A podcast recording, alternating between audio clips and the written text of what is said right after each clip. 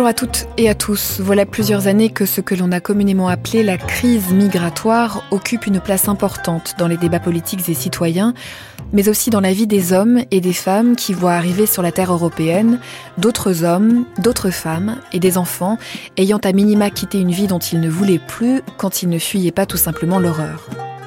Toutes les émissions de la chaîne ont été attentives, chacune à leur manière, à ces mouvements de population et se sont faites l'écho des drames, des questions et des situations nouvelles auxquelles ils donnaient lieu. Journalistes et producteurs l'ont notamment fait à l'occasion de trois journées spéciales, dont cette grande traversée reprend l'un des titres, sur les routes de l'exil. Toute cette semaine, nous vous proposons d'entendre de nouveau tout ou partie de ces heures de radio majoritairement produites dans l'année écoulée. Notre idée d'une part de partager des outils et de la matière à compréhension pour l'un des chantiers majeurs du monde contemporain, et d'autre part de tendre une oreille réflexive au traitement médiatique que nous avons fait de ces questions-là. Ces émissions ont été choisies selon cinq thématiques. Aujourd'hui, fuir la violence et l'exemple de la guerre en Syrie. En mars dernier, à l'occasion du triste anniversaire des 5 ans du conflit syrien, France Culture se proposait de réfléchir à la manière dont cette guerre a profondément modifié équilibres et visions du monde. Valérie Crova, journaliste à la rédaction de France Culture, donnait à entendre son reportage dans ce pays qu'elle connaît et arpente depuis plusieurs années et qu'elle a vu dégringoler dans la violence. Alors cette fois, j'ai voulu retourner à Dera, qui est à 120 km au sud de Damas. C'est à Dera que tout a commencé en mars 2011, quand des, des enfants ont été arrêtés pour avoir écrit des slogans sur des murs demandant le départ de Bachar el-Assad. Ils étaient une quinzaine. Euh, ces enfants ont été arrêtés, certains torturés par les services de sécurité, ce qui avait créé une vive émotion parmi les habitants de la ville qui ont commencé à manifester leur colère dans les rues. Aujourd'hui, Dera est en partie, euh, disons 60% sous de l'armée syrienne. Certains quartiers sont encore aux mains des rebelles, ce que les autorités syriennes appellent les terroristes. Vous allez entendre souvent ce mot dans ce reportage. Alors ici, on est au centre de Dar'a al-Mahatta. Vous pouvez voir le gouvernement devant vous. Juste derrière vous, il y a le central de téléphone. Et puis, euh, il y a toutes les sociétés de l'État qui se trouvent ici.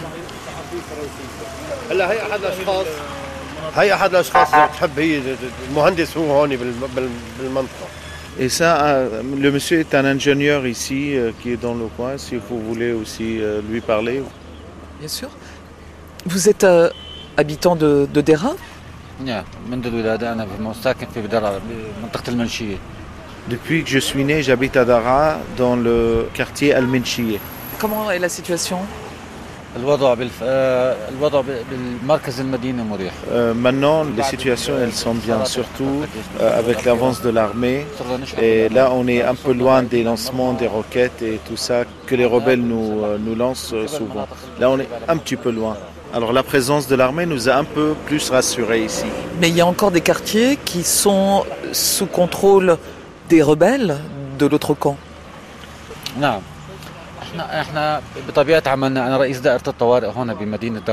moi, je suis ingénieur électrique.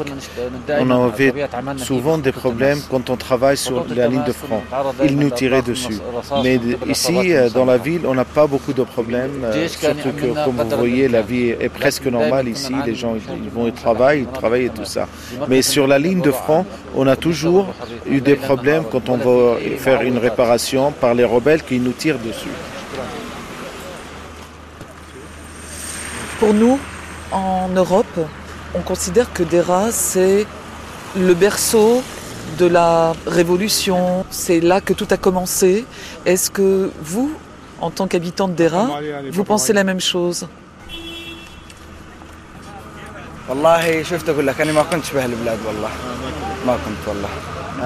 Quand il y a eu des événements, il n'était pas ici, lui les militaires qui arrivent, c'est pour ça. D'accord.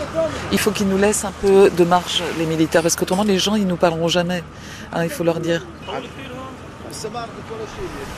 La vue des uniformes ne rend pas facile le dialogue avec les habitants de Dera, d'autant que nous sommes accompagnés par un membre des services de renseignement qui note scrupuleusement toutes les réponses sur un carnet. Les vieux réflexes sécuritaires ont la vie dure.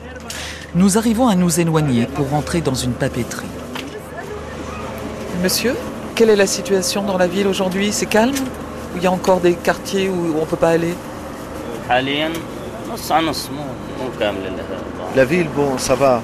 Mais euh, quand tu vas à l'extérieur de la ville, c'est non, tu peux pas, c'est plus dur. Pourquoi c'est plus dur? Qu'est-ce qui est plus dur?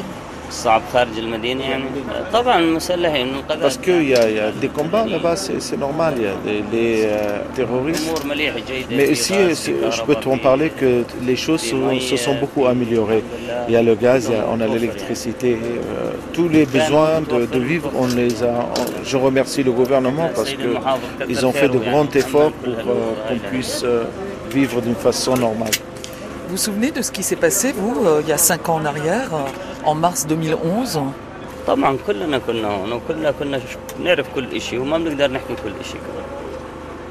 Bien sûr, nous, euh, moi j'étais ici, je vivais ici, mais on ne peut pas tout dire. En sortant, nous croisons un homme dont la parole est plus libre que les autres habitants. Bonjour monsieur. Alan. Euh, est-ce que vous avez des souvenirs de ce qui s'est passé dans votre ville il y a cinq ans? Oui. Ce qui s'est passé, c'est que des enfants ont écrit des slogans sur les murs, mais c'était plutôt innocent. Ils ont écrit des choses sans objectif particulier, ils n'étaient pas politisés. Les services de sécurité les ont pris et les ont tabassés bien qu'il s'agissait d'enfants. Ils leur ont fait assumer une responsabilité qui n'était pas la leur. Ils ont été libérés, mais après avoir été un peu torturés. En Europe et en France en particulier, on considère que tout est parti de votre ville, de Dera, que tout ce qui se passe depuis cinq ans est parti d'ici, de Dera. Il y a également d'autres régions qui ont rejoint le mouvement de libération. Il y a eu de la provocation, des gens qui ont exacerbé la situation. Les enfants ici ont été touchés par ce qui se passait ailleurs, en Tunisie et dans d'autres pays. Il y a eu ces slogans, les gens leur disaient d'écrire par exemple il faut faire chuter le régime, mais ce n'étaient que des enfants qui n'avaient pas d'objectif particulier. Au vu de ce qui se passe aujourd'hui, est-ce que vous pensez qu'il aurait fallu descendre dans la rue, manifester il y a cinq ans? Si seulement la situation pouvait se calmer et les gens se réconcilier et revenir à une vie normale, on vivait en sécurité. Aujourd'hui, l'eau est rationnée, l'électricité aussi. Nous avons le courant deux heures sur quatre. Il n'y a rien de mieux que la vie normale, où les gens vivent paisiblement et sereinement. Nous n'avons plus de tranquillité maintenant. Nous avons l'impression d'être dans une grande prison dont on ne peut pas sortir et si l'on s'aventurait à sortir, nous risquons les arrestations, les arrestations en masse et sans raison.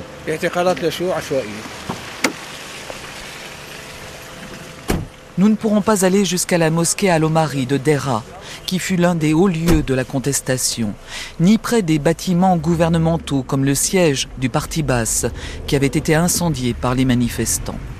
Nous partons pour Al-Taman, l'une des localités reprises récemment par l'armée syrienne, tout près de Dera.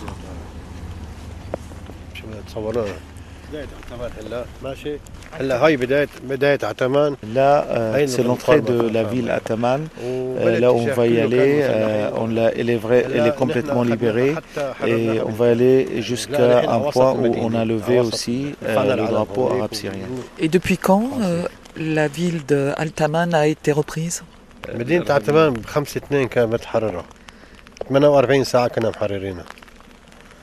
le 5 février 2016, elle a été euh, libérée. On l'a repris en 48 heures. Et on va, nous, dans la, le milieu du centre de la ville, et vous verrez là-bas.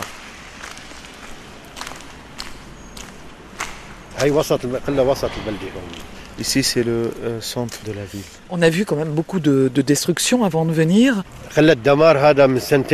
Depuis deux ans et demi, il y a eu beaucoup de destruction ici. Parce qu'on était ici il y a deux ans et demi et il y a eu des pressions, beaucoup, beaucoup de pressions sur nous. On était obligés de reculer. La, la moitié du village a été détruit à cause des euh, roquettes qui lançaient sur nous et tout ça. Le général qui supervise les opérations militaires dans la région de Dera a installé son quartier général dans l'ancien stade de football de la ville, où trône au-dessus des tribunes défraîchies un vieux portrait d'Afez el-Assad et de son fils Bachar. on a pu reprendre Ataman et aussi un peu à côté de Ataman, vers Tafas aussi, 5 km on a, on a pu prendre aussi. Ce sont des, des victoires importantes. En quoi c'est important d'avoir repris Altaman? Ataman, c'est tout près d'ici et c'est très important pour euh, des raisons tactiques. C'est le point essentiel des opérations qui se gère dans Dara et c'était pas loin de nous.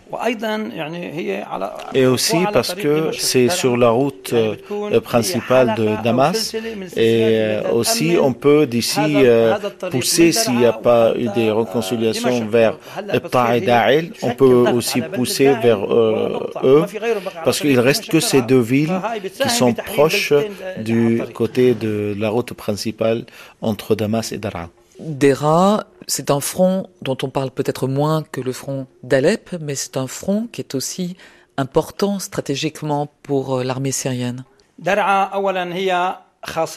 Le point stratégique pour euh, Daraa, c'est qu'elle est euh, entourée un peu de trois d'autres villages, comme Souaïda, la banlieue de Damas, Al-Qunaitra, la Jordanie et Palestine aussi.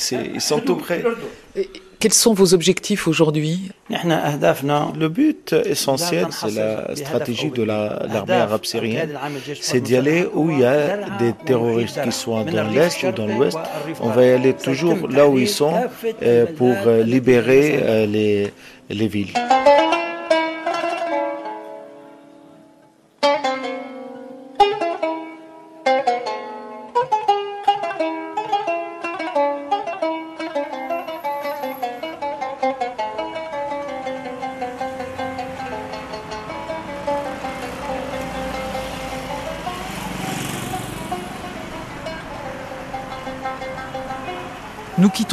Pour Homs. La troisième ville de Syrie fut longtemps baptisée la capitale de la révolution. Elle est aujourd'hui totalement aux mains du régime. Toujours accompagnés par des militaires, nous arrivons à Babameur, ce quartier emblématique de ce que fut le début de la révolution syrienne. Avant la guerre, 28 000 personnes habitaient à Babameur. Aujourd'hui, 700 familles, nous dit-on, sont revenues s'installer. Rien n'a changé depuis que les combattants de l'armée syrienne libre ont quitté Babameur en mars 2012. Tout est resté en l'état. Les devantures des magasins qui ont été pillés sont par terre, les immeubles éventrés, les arbres calcinés. Ici, au plus fort des combats avec l'armée syrienne, il tombait jusqu'à 4 roquettes par minute. Un déluge de feu qui a eu raison des rebelles. Dans une ruelle, des femmes discutent sur un banc.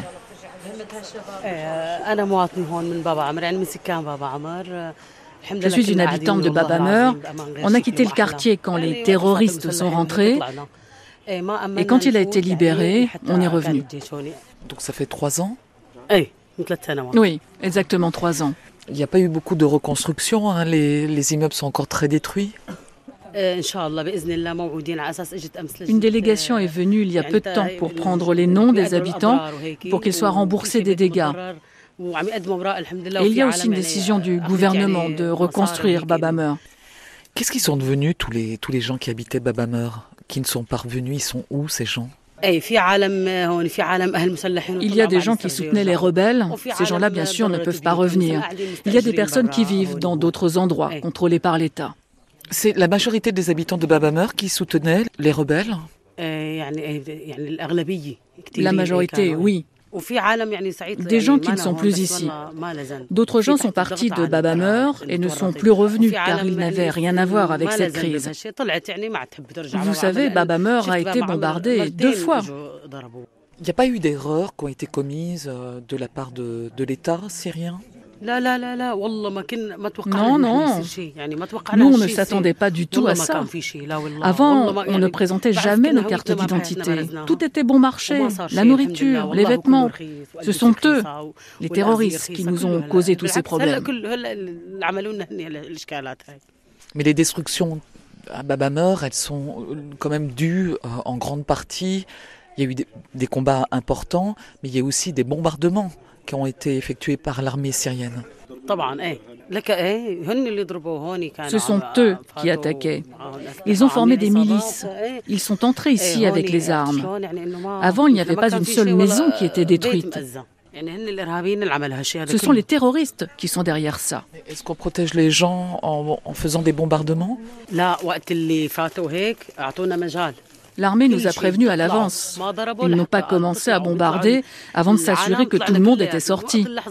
Nous sommes tous sortis après avoir pris nos affaires. Les autres ne nous laissaient pas partir. Ils ont tué beaucoup de gens. L'armée, elle, a donné un ultimatum. Les militaires nous ont alertés et nous ont demandé de quitter nos maisons. Et tant pis pour ceux qui ont refusé de partir. Seule une minorité est restée, principalement les parents des miliciens armés. Il n'y avait pas un moyen avant de, bombarder, de dialoguer, de, de négocier, vous pensez, entre les autorités syriennes et les rebelles Bien sûr. Dès le début et encore maintenant, on entend parler de réconciliation. Il y a beaucoup de gens qui ont rendu leurs armes à l'armée et qui ont aujourd'hui une vie normale. Mais d'autres ont continué dans cette voie.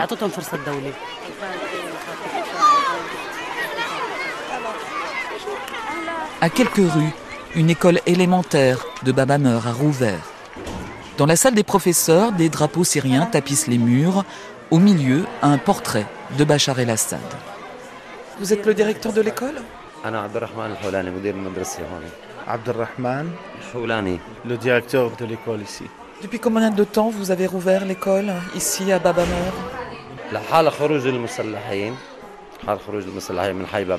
Bon, après que les rebelles sont sortis euh, directement, l'État a donné les ordres euh, au ministère de l'Éducation pour que euh, toutes les écoles se rouvrent les portes aux enfants. Bien sûr, vous savez que l'enseignement ici était, est gratuit aussi. Il y a combien d'enfants de scolarisés? 218 garçons, 188 filles.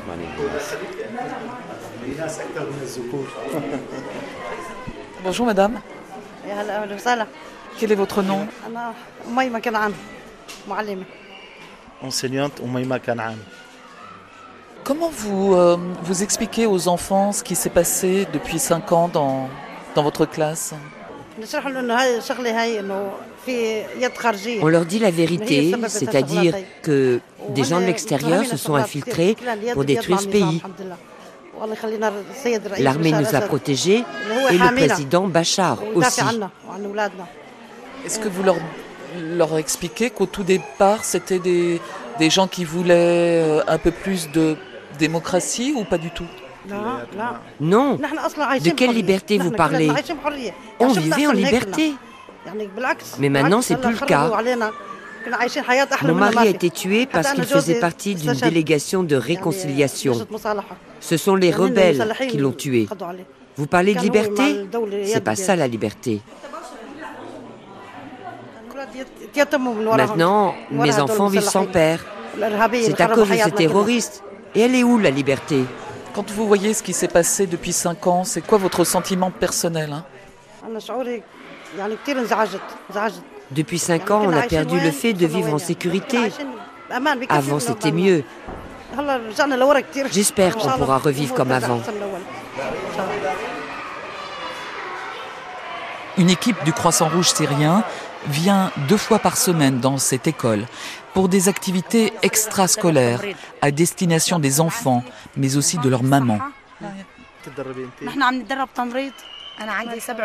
Ils viennent nous aider, nous donner des cours. Moi, je prends des cours d'infirmerie au cas où un de mes sept enfants aurait besoin d'une piqûre ou d'un traitement rapide. Vu les circonstances, ça peut être utile.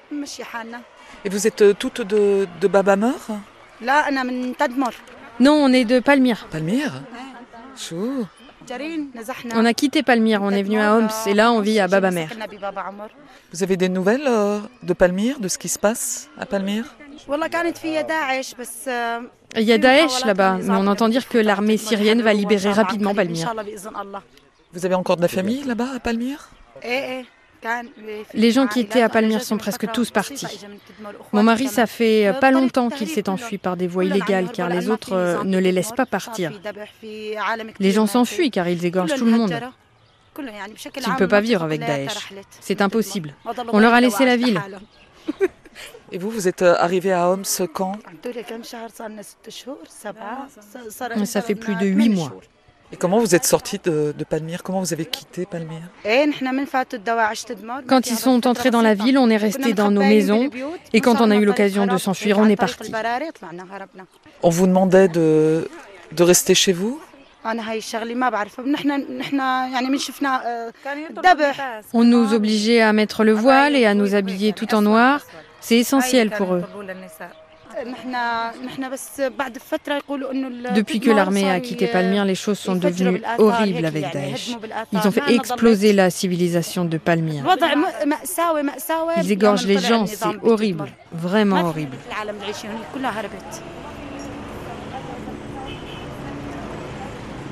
Direction le centre de Homs.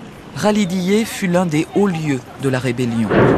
Des mois durant, l'artillerie syrienne a pilonné à l'arme lourde ce quartier qui jouxte la vieille ville de Homs jusqu'à ce que l'armée loyaliste en reprenne le contrôle en juillet 2013.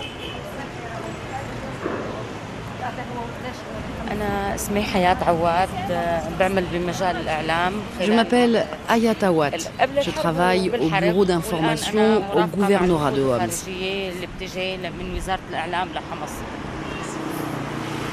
Il y a trois ans, ici, on ne pouvait absolument pas se promener comme on fait aujourd'hui. Bien sûr, il y avait des combats. Ces magasins que vous voyez ici étaient bourrés de milices armées ainsi que les bâtiments que l'on voit en face de nous. Deux ans et demi où les habitants de Homs ont beaucoup enduré de la présence des milices. Ici, il y avait des cafés, il y avait plein de gens. Vous voyez là-bas, avant la crise, on faisait des jus d'orange. Le propriétaire du magasin est revenu à la même place. Y allez, on peut aller le voir Là. Bien sûr, il y a eu beaucoup de destruction. Il va falloir beaucoup d'argent pour reconstruire tout ça.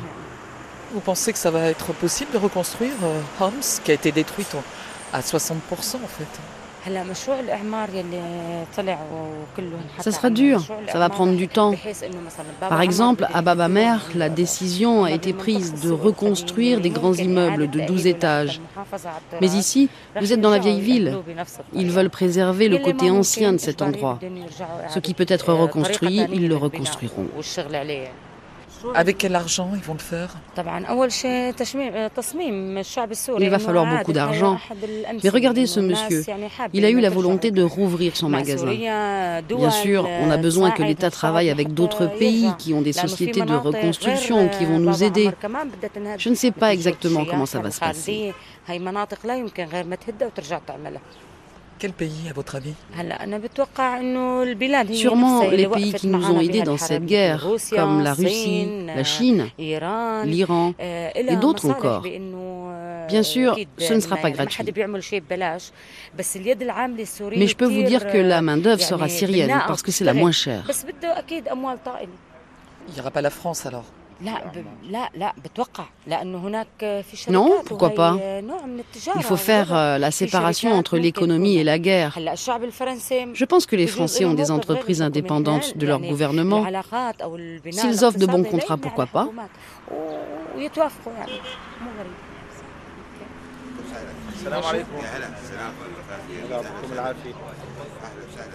C'est ce monsieur qui a le magasin Bonjour monsieur.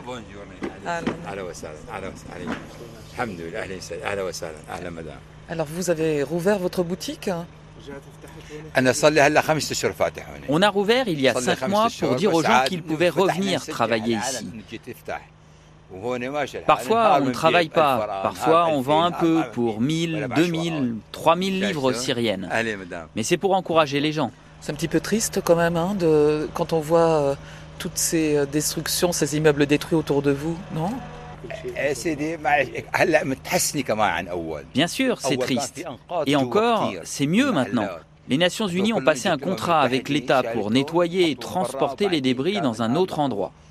Bientôt, on va célébrer les cinq ans du début du, soulèvement. Comment vous voyez-vous les choses Quel est votre sentiment à vous, en tant qu'habitant de Homs? Chaque jour, au début des événements, on entendait tirer une balle. On fermait, on courait et on restait chez nous, jusqu'à ce qu'on n'ouvre plus le magasin. Car ici, il y avait des terroristes.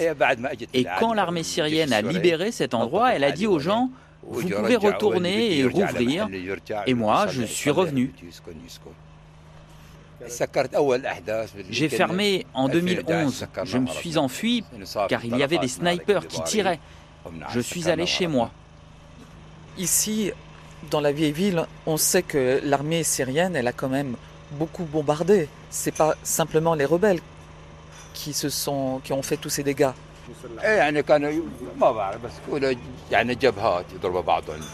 Vous savez, on ne pouvait pas rentrer ici, c'était très dangereux. On ne savait pas ce qui se passait. C'était des combats de tous les côtés, jusqu'à ce que l'armée syrienne arrive à libérer cet endroit. Ils nous ont dit ensuite qu'on pouvait revenir. Après, ce qui s'est passé exactement, j'étais loin, je n'ai pas vu.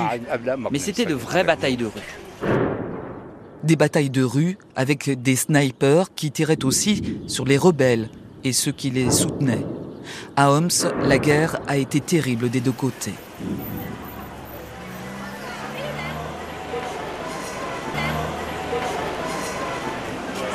Damas, le symbole du pouvoir syrien.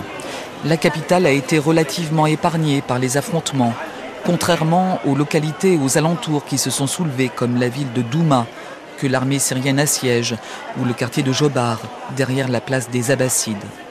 Pour autant, les habitants de Damas ressentent eux aussi les effets de la guerre, surtout sur le plan économique. Pour nous en rendre compte, nous allons dans une rue commerçante du quartier de Mazé. Est-ce que vous pouvez nous donner des exemples précis de ce qui a augmenté euh, dans la vie de tous les jours? La viande, les légumes, l'huile, le beurre, tout a augmenté. Avant, on achetait l'huile par bidon de 20 litres. Maintenant, on va dans un supermarché et on demande un demi-litre d'huile. On ne peut plus payer comme avant. Un litre d'huile, ça coûte combien aujourd'hui? 1100 livres syriennes. Et avant-guerre, c'était combien Ça dépassait pas les 160 livres avant la guerre. Vous voyez la différence que Dieu aide les familles qui ont des enfants. Un jour, j'ai vu un enfant qui a demandé une pomme à un vendeur dans un supermarché. Le vendeur voulait le chasser. Je lui ai dit, c'est un enfant, donne-lui. Il a fini par lui donner. L'enfant est parti. Il a dit que ça faisait longtemps qu'il n'avait pas mangé une pomme. Qu'est-ce que vous êtes venu acheter là aujourd'hui Je suis venu acheter un pull. C'est devenu très cher. Un pull coûte entre 5 000 et 6 000 livres. Avant, ça coûtait 1000 livres. Donc, je suis allée dans une boutique où l'on vend des habits déjà portés.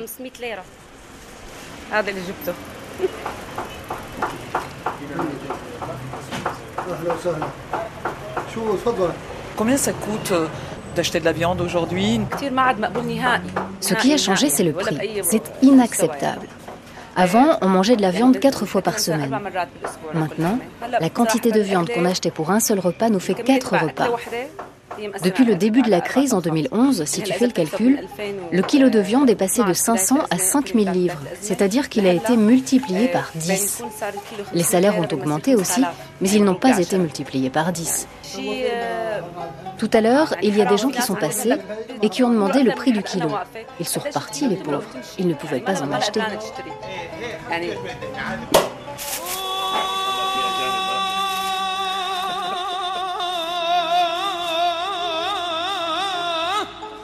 En cinq ans, la guerre en Syrie a fait 270 000 morts, des millions de déplacés et de réfugiés qui ont fui les combats. Une guerre qui a aussi un coût économique avec des pertes qui s'élèveraient à plusieurs dizaines de milliards de dollars.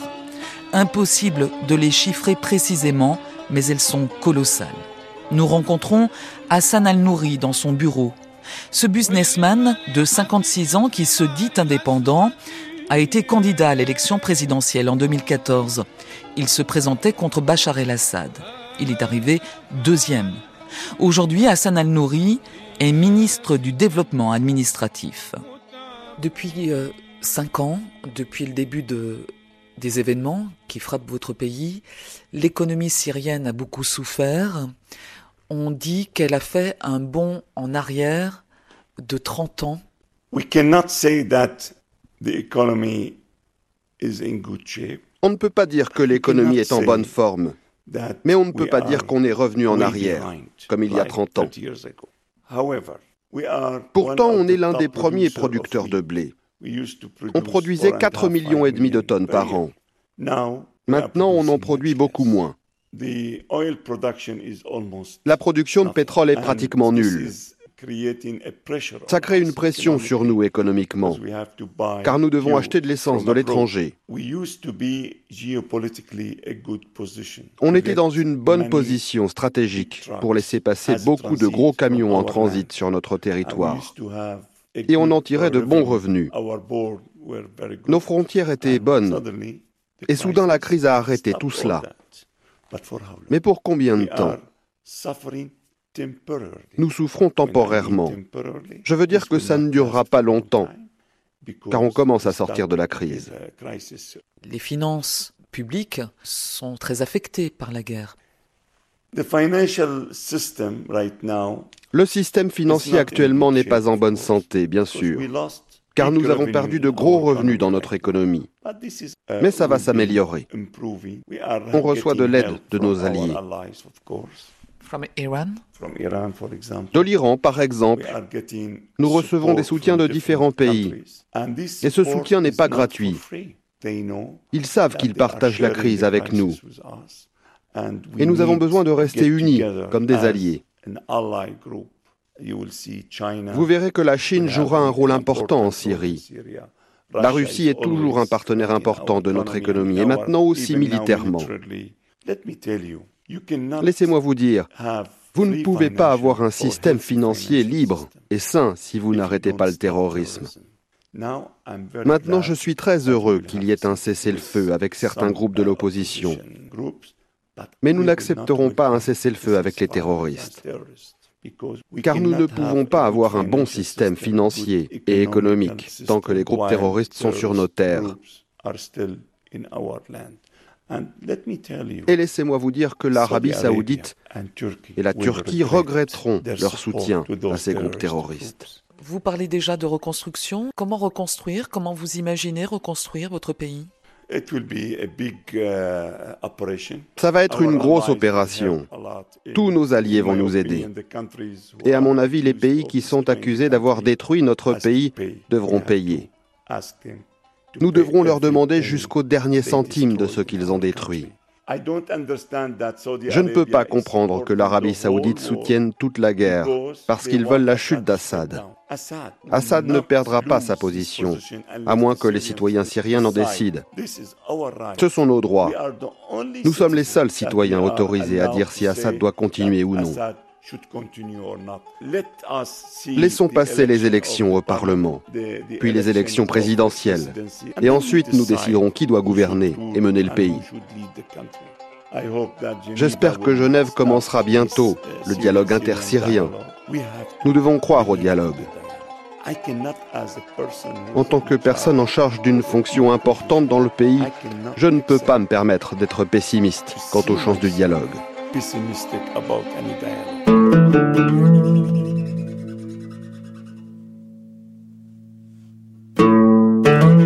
Vous écoutez France Culture, La Grande Traversée, sur les routes de l'exil.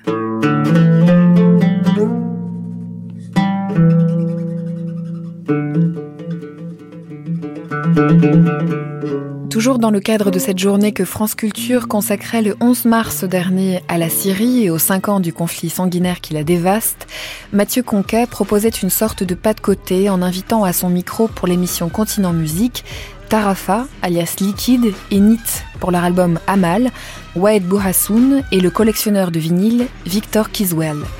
Une autre façon d'entendre et de regarder la Syrie.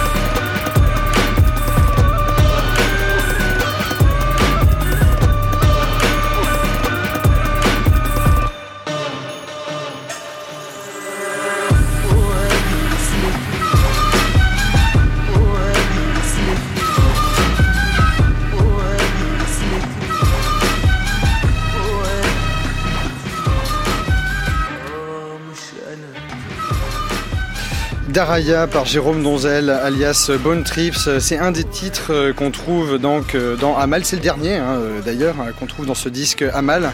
Un disque que vous avez coordonné, Tarafa.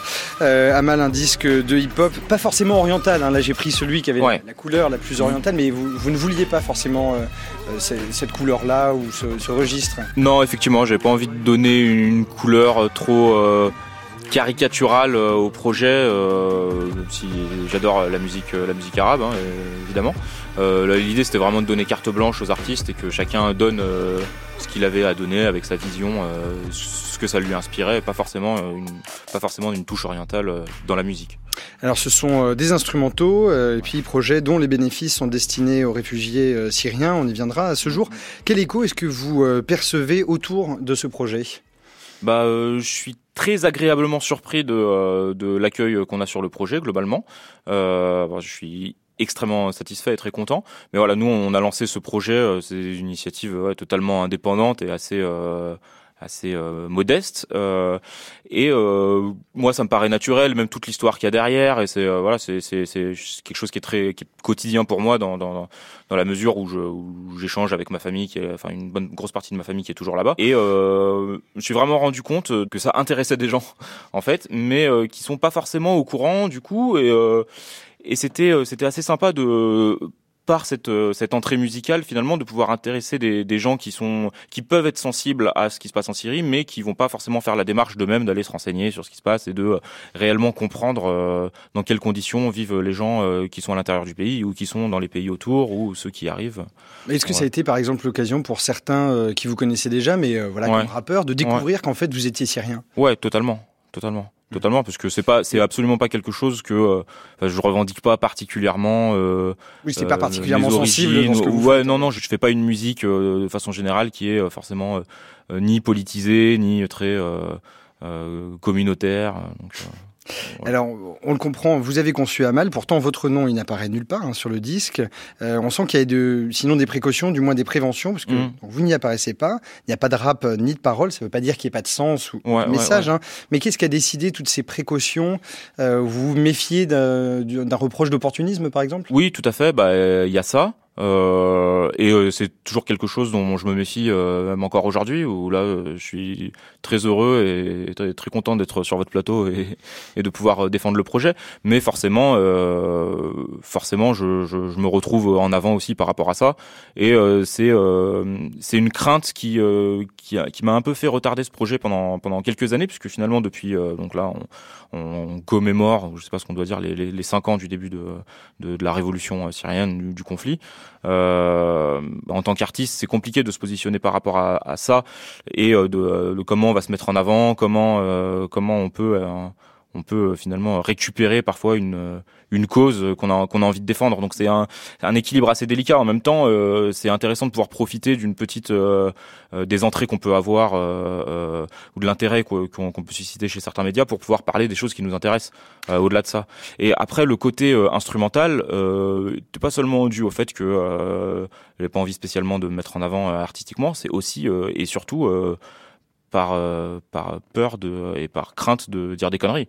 Et mm. euh, que ce soit moi ou d'autres rappeurs hein, qu'on pourrait euh, qu'on aurait pu solliciter sur le projet c'est quand même un sujet qui est qui est compliqué qui est complexe auquel pas grand monde ne comprend grand chose qui évolue au fil au fil des mois et des semaines. Et donc voilà faire un disque un peu de rap un, un, peu j'avais peur que ce soit un petit peu que ce soit un peu lourd. Un peu lourd et très facilement à côté de la plaque qui est le sur la sur la pochette. Euh, c'est une très belle photo d'ailleurs. Alors noir et blanc sur le fond, on voit mm. des ruines et puis mm. euh, au devant un, vendeur de fruits auquel vous avez rajouté des lunettes euh, des lunettes de soleil. D'où vient cette photo? Qu'est-ce qu'elle qu'est-ce qu'elle signe? Elle est, elle est signée Mohamed Al Khatib. Ouais, alors c'est c'est une photo qui préexiste au projet. Donc Mohamed Al Khatib, c'est un, un, journaliste, photographe syrien qui vit encore aujourd'hui à Alep qui fait partie d'un centre médiatique euh, indépendant à Alep. Donc euh, il fait partie de tous ces journalistes euh, sur place qui essayent encore de, de témoigner, de rapporter par le biais de vidéos, d'articles, etc. Donc voilà, c'est un, personnage qui est hyper intéressant, un type qui est très jeune. Euh, est très impliqué, euh, vraiment sur place. Euh, c'est une photo qui a pas mal tourné il y a à peu près il y a à peu près un an que j'avais vu quand, quand on était en train de travailler sur le projet et qui m'a tout de suite marqué. Et je me suis dit vraiment que ce serait super d'avoir d'avoir cette photo en, pochette de l'album parce, que une marque d'optimisme. Ouais, voilà. Il y a, y a en même temps il y a un côté un peu absurde, presque un peu Monty Python dans le dans le côté le mec qui vend des fruits sur un fond de ruines. Quoi. c'est à la fois très beau, un, un peu marrant et assez poétique, je trouvais puis euh, voilà, la vie continue. Euh, vos parents sont syriens, vous, vous êtes né en France, mais vous avez la double nationalité. Vous avez souvent fait des voyages euh, enfants. Votre famille, elle, elle, vit encore à Damas? Alors, mes parents sont en France et j'ai une la, majeure partie de ma famille, ouais, qui est toujours qui est toujours en Syrie, à Damas et à Homs. Euh, j'ai également euh, une bonne partie qui est partie, euh, voilà, comme le genre d'histoire que, que, connaissent toutes les familles syriennes. et donc j'ai de très nombreux cousins et cousines qui sont désormais en Allemagne.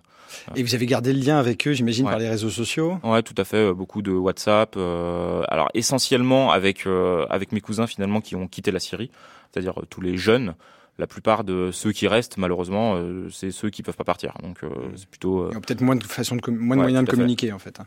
Ouais, ouais, ouais, exactement. Ils sont restés, ils ont choisi de rester en Allemagne. Quelle image ils ont de la France où vous êtes vous? Alors, tous ces cousins réfugiés ont une très mauvaise image de la France globalement, et ils m'expliquaient quand ils, alors ils sont arrivés au terme d'un très long périple, hein, comme on a vu le l'énorme euh, euh, arrivée de réfugiés. Euh, par la Grèce. Exactement. Ouais, donc vraiment à la période où tout le monde en parlait, là, c'était en septembre dernier, il me semble, l'époque où il y a eu l'histoire du, du, du, de l'enfant, du petit Aylan. Et donc j'ai vraiment suivi jour après jour leur leur périple sur WhatsApp. on, s'envoyait des images. Ils, me demandaient si je connaissais des passeurs en Serbie. Enfin, c'était totalement fou comme comme situation. Et finalement, ils sont arrivés à Munich. Enfin, au terme de je sais pas deux mois de voilà deux trois mois de galère de vie dans la rue, de euh, s'échapper euh, d'un centre de l'ONU qui voulait pas les laisser passer, esquiver les, euh, les, frontières partout. et au final, ils sont arrivés à un centre à Munich où une sorte, de centre de bus où on dispatchait les, les, Syriens qui arrivaient ou les, réfugiés de façon générale qui arrivaient dans différents pays d'Allemagne ou dans d'autres pays comme la France. Et il m'expliquait que les bus qui menaient en France étaient vides. Personne, personne ne voulait venir en France. On sait que quand même certains pays, donc euh, l'Allemagne, euh, la Suède, il y a quelques il y a quelques mois, ont, mis en place des dispositifs et euh, oui un message fort et on, on, communiquait très fort là-dessus. là où en France, on n'a pas trop eu ça. Et ce que voyaient de l'extérieur un certain nombre de Syriens, c'était plutôt des, vidéos horribles et des trucs de, ménards qui allaient voir qui, allaient voir des pauvres familles de, de réfugiés pour pour leur dire qu'ils n'étaient absolument pas welcome ici quoi. Donc bon effectivement s'ils ont vu ça, ça, donne peu envie.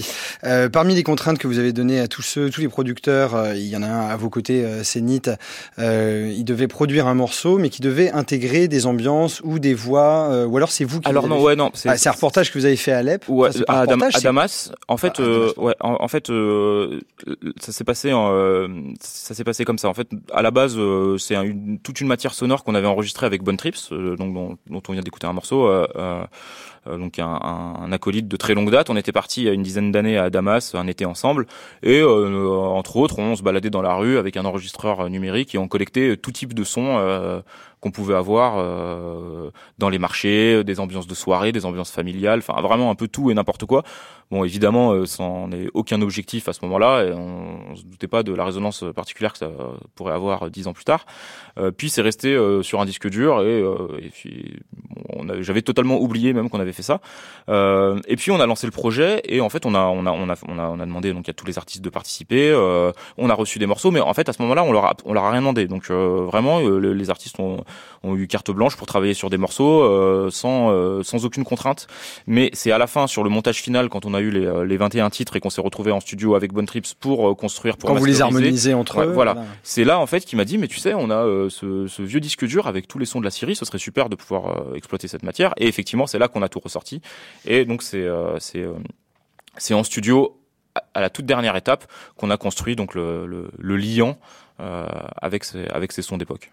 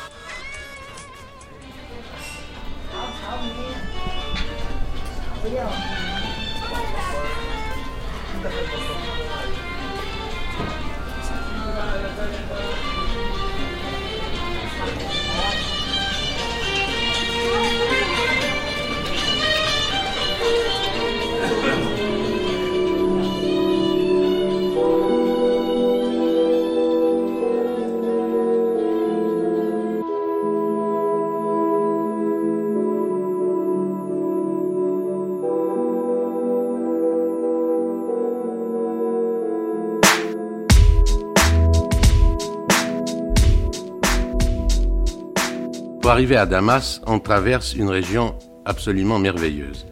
D'abord, on roule à travers le désert et tout à coup, à cause d'un torrent qui s'appelle le Barada et qui roule ses eaux pendant toute l'année, grossi par les neiges ou les pluies, on a devant soi un espèce de verger et de jardin qui couvre des centaines et des centaines de kilomètres carrés. Le contraste entre le désert qu'on vient de traverser et cette floraison miraculeuse de pétales, de fleurs épanouies, de haies vives, de tapis de fleurs et d'herbes est vraiment miraculeux. Donc, me voilà à Damas. Damas avait connu deux ou trois insurrections quelque temps plus tôt, et surtout, ce verger admirable qui s'appelle la Ghouta était, malgré sa beauté ou à cause de sa beauté, un endroit idéal pour les embuscades. Donc tout le monde était en éveil et il y avait aux croisements principaux des rues et au carrefour essentiel des blocos. Le récit de l'écrivain et journaliste euh, Joseph Kessel euh, qu'on a ajouté, hein, nous, euh, qui lui, c'était un récit pour la radio en 1956. Ça correspond à votre carte postale de Damas, Tarafa, cette image d'une beauté, on va dire, sinon trompeuse, mais en tout cas qui cache un danger?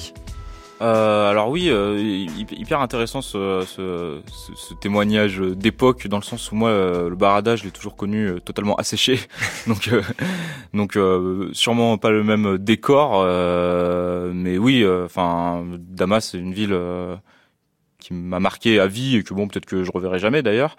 Mais enfin un foisonnement une sorte de chaos. Après j'aime beaucoup les, les, les, grosses villes bien bordéliques. Et, et oui c'est le cas de Damas après, euh, évidemment, impensable pour moi, qui suis finalement euh, beaucoup plus euh, français dans, dans les faits qu'en en étant né, élevé en France et finalement. Bon, la question de l'identité, c'est quelque chose de très complexe, mais mais tout ça pour dire que la, la face, enfin tout ce qui, tout ce qui s'est passé, moi, j'aurais jamais pu le prévoir finalement. et encore moins la façon dont ça se déroule. Oui, personne ne prévoyait il y a 5 ans que le, conflit allait s'enliser à ce point-là.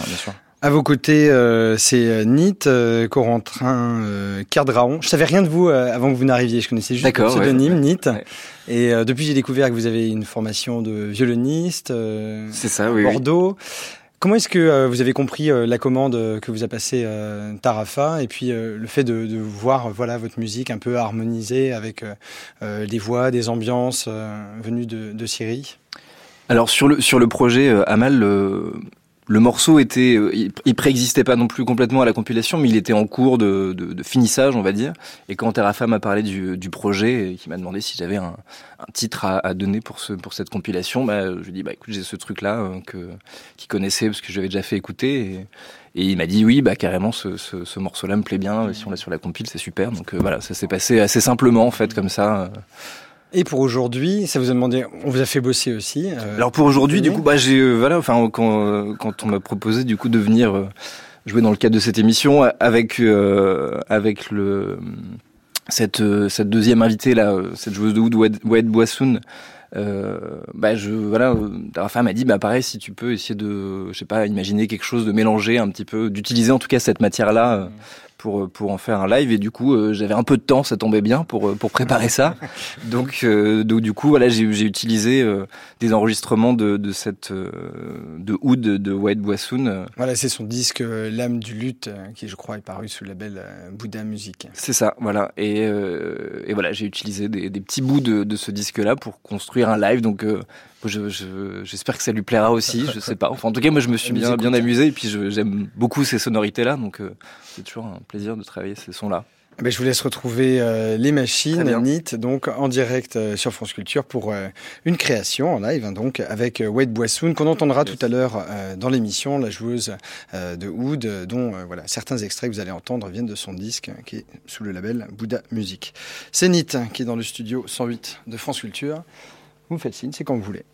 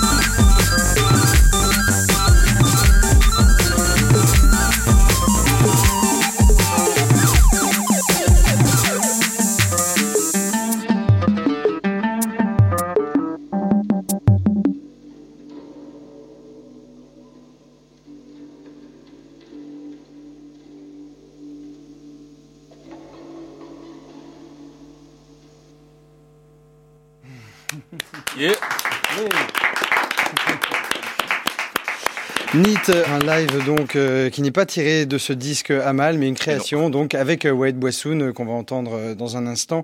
Amal donc l'album qui est paru sous le label auquel vous participez activement, hein, Tarafa, et donc Mutante Ninja. Et puis je précise, c'est très important, que tous les bénéfices de la vente de ce disque sont versés à l'association Syrian Dream qui forme des enseignants et donne des cours aux enfants syriens qui habitent dans les camps de réfugiés à la frontière turque. Hein, c'est du côté d'Antioche. Et donc, euh, éducation, ils apprennent à parler allemand, mais aussi éducation artistique. Tout à fait. Vous, irez là-bas donner quelques cours de production ou de rap, hein, pourquoi pas. je l'espère. pourquoi pas. Et euh, je précise, c'est, c'est pas tous les bénéfices, c'est tous les fonds euh, dès le premier euro récolté. Voilà. Effectivement, il y, a, une nuance, c'est pas la même chose. On reste euh, toujours euh, du côté de la Syrie, mais euh, du côté de la platine vinyle, avec Victor Kiswell, DJ, collectionneur, vendeur et chercheur d'albums. Vous voyagez en France, partout dans le monde, pour trouver des disques rares. Sur le site Spicy, on peut aller voir la collection Vinyle Bazar avec les films de vos voyages hein, en Égypte, en Colombie. Et puis le prochain numéro se déroulera au Liban. je crois que vous êtes en cours de montage. On là on finit très bientôt. Ouais. Exactement. Et puis un, un pays qui a de nombreux liens avec la Syrie. On a fait ensemble quelques recherches dans les archives de la discothèque de Radio France où vous étiez euh, comme un enfant dans un magasin de jouets. Émerveillé. Et euh, on a pensé commencer par un disque qui pourtant ne payait pas de mine. Euh, oui, un disque qui payait pas de mine. En fait, il est sur Musidisc. Alors, c'est un vieux label années 70, un peu roublard, qui faisait passer ses disques pour des disques typiques de folklore. Et en fait, je les soupçonne d'avoir piqué des bandes dans plein de pays et d'avoir sorti des albums pirates. Hmm. Mais pirates il y a 40 ans, en fait. Un peu, un peu escroc sur les bords. ce qui peut donner parfois par surprise des de bons très belles surprises. Voilà, un disque qui paye pas de mine et en fait, musicalement, c'est joli.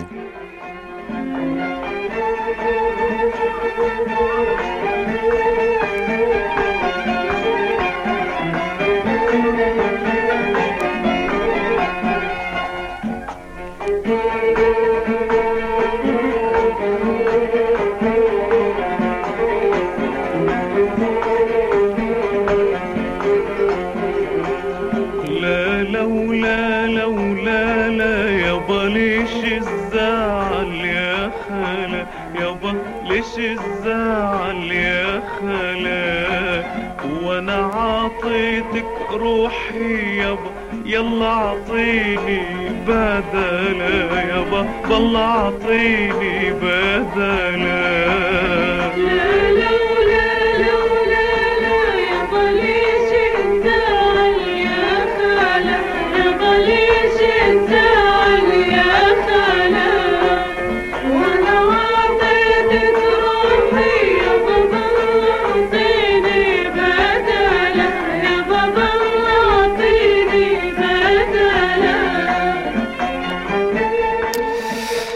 un extrait de ce disque euh, musique folklorique du monde euh, Syrie euh, chez Musidisc. Et ça c'est la phase B, La Laou.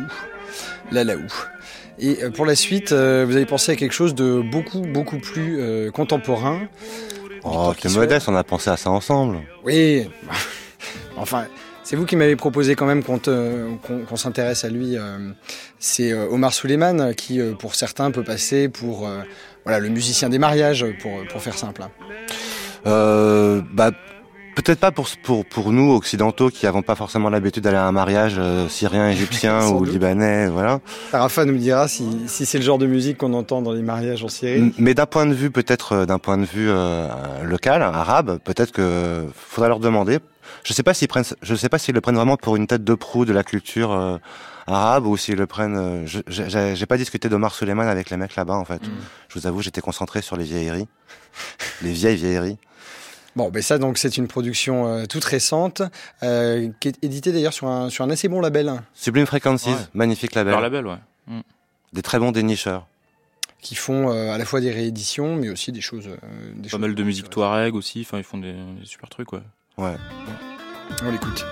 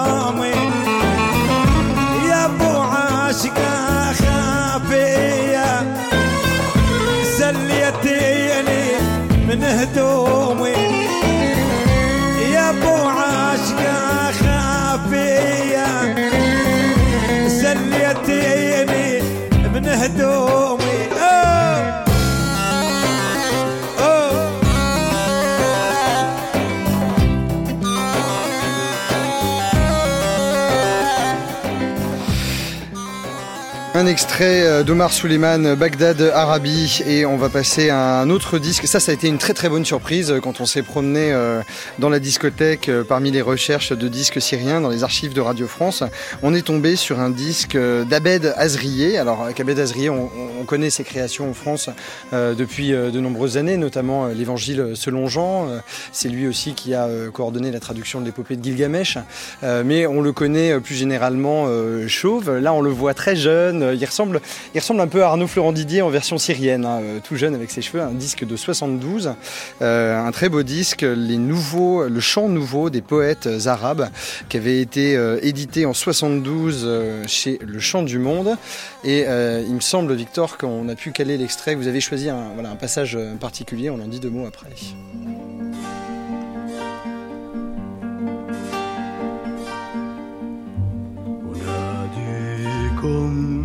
أناديكم أشد على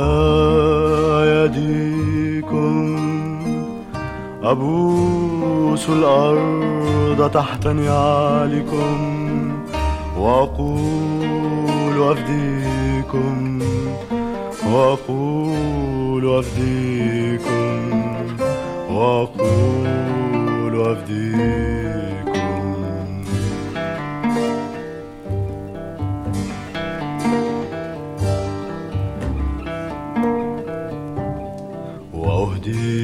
أهديكم ضياء عيني ودفء القلب أعطيكم فمأساتي التي أحيا نصيبي من ماسيكم نصيبي من ماسيكم نصيبي من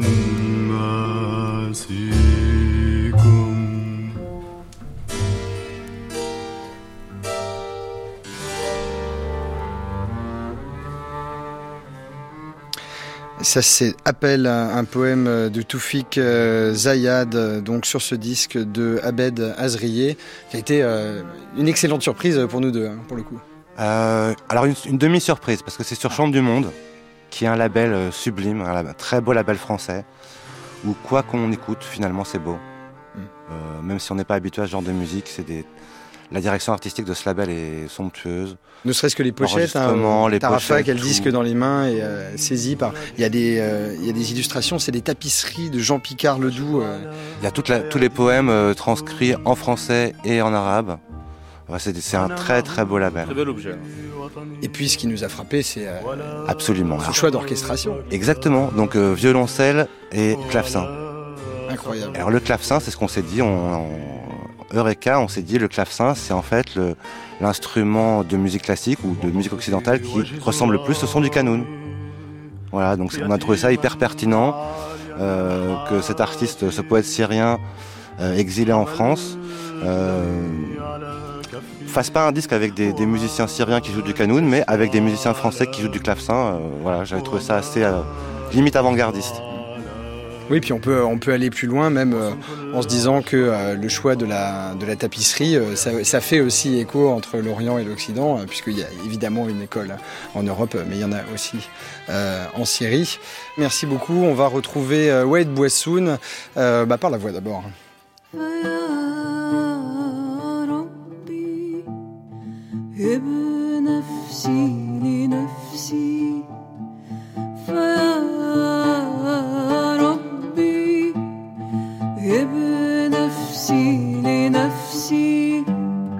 وداوي بليلى وداوي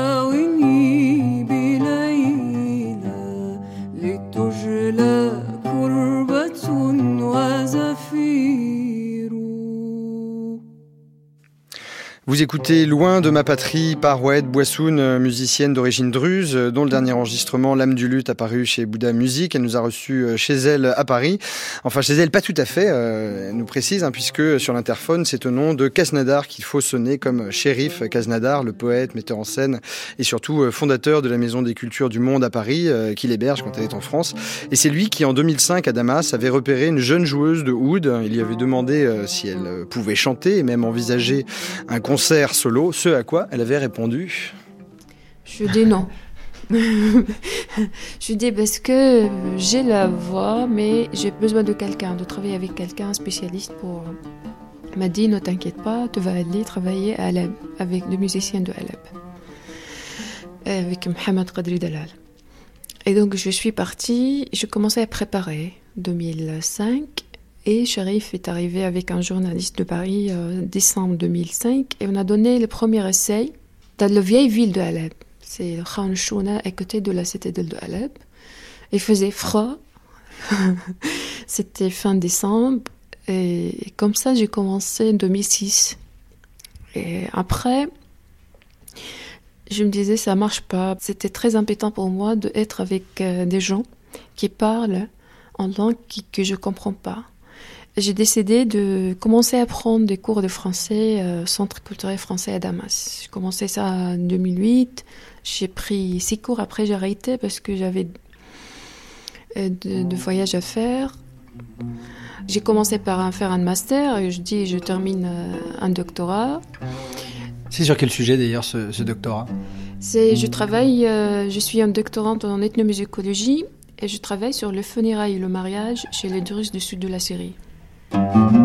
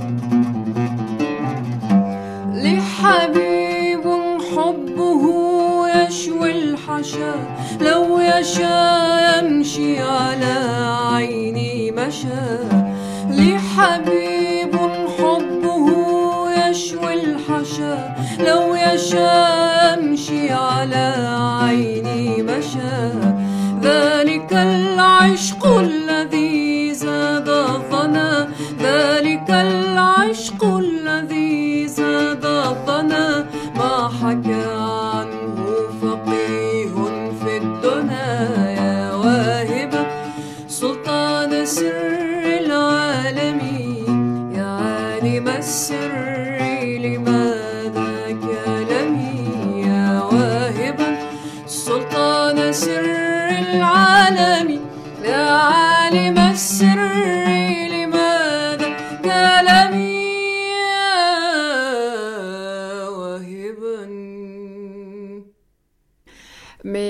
c'était un poème de Jalaluddin Rumi, le grand poète mystique. Alors, euh, vous parliez euh, de ce poète soufi, et il se trouve que c'est euh, le cœur du répertoire de cet album, hein, L'âme du luth, dans lequel on entend plusieurs textes de poètes, mais certains sont plus récents, hein, comme Adonis, hein, qui est un poète contemporain, puisqu'il est né en, 1930. Mais je, voudrais commencer justement par le, le, premier texte que vous avez choisi. J'en lis un extrait qui donc est passé par ici et s'est brûlé.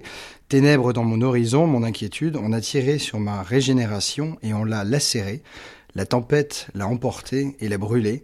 Dans ses cendres, sans doute, j'inventerai l'aube immaculée. Alors que euh, le reste du programme que vous avez choisi, ce sont plutôt des chansons euh, d'amour.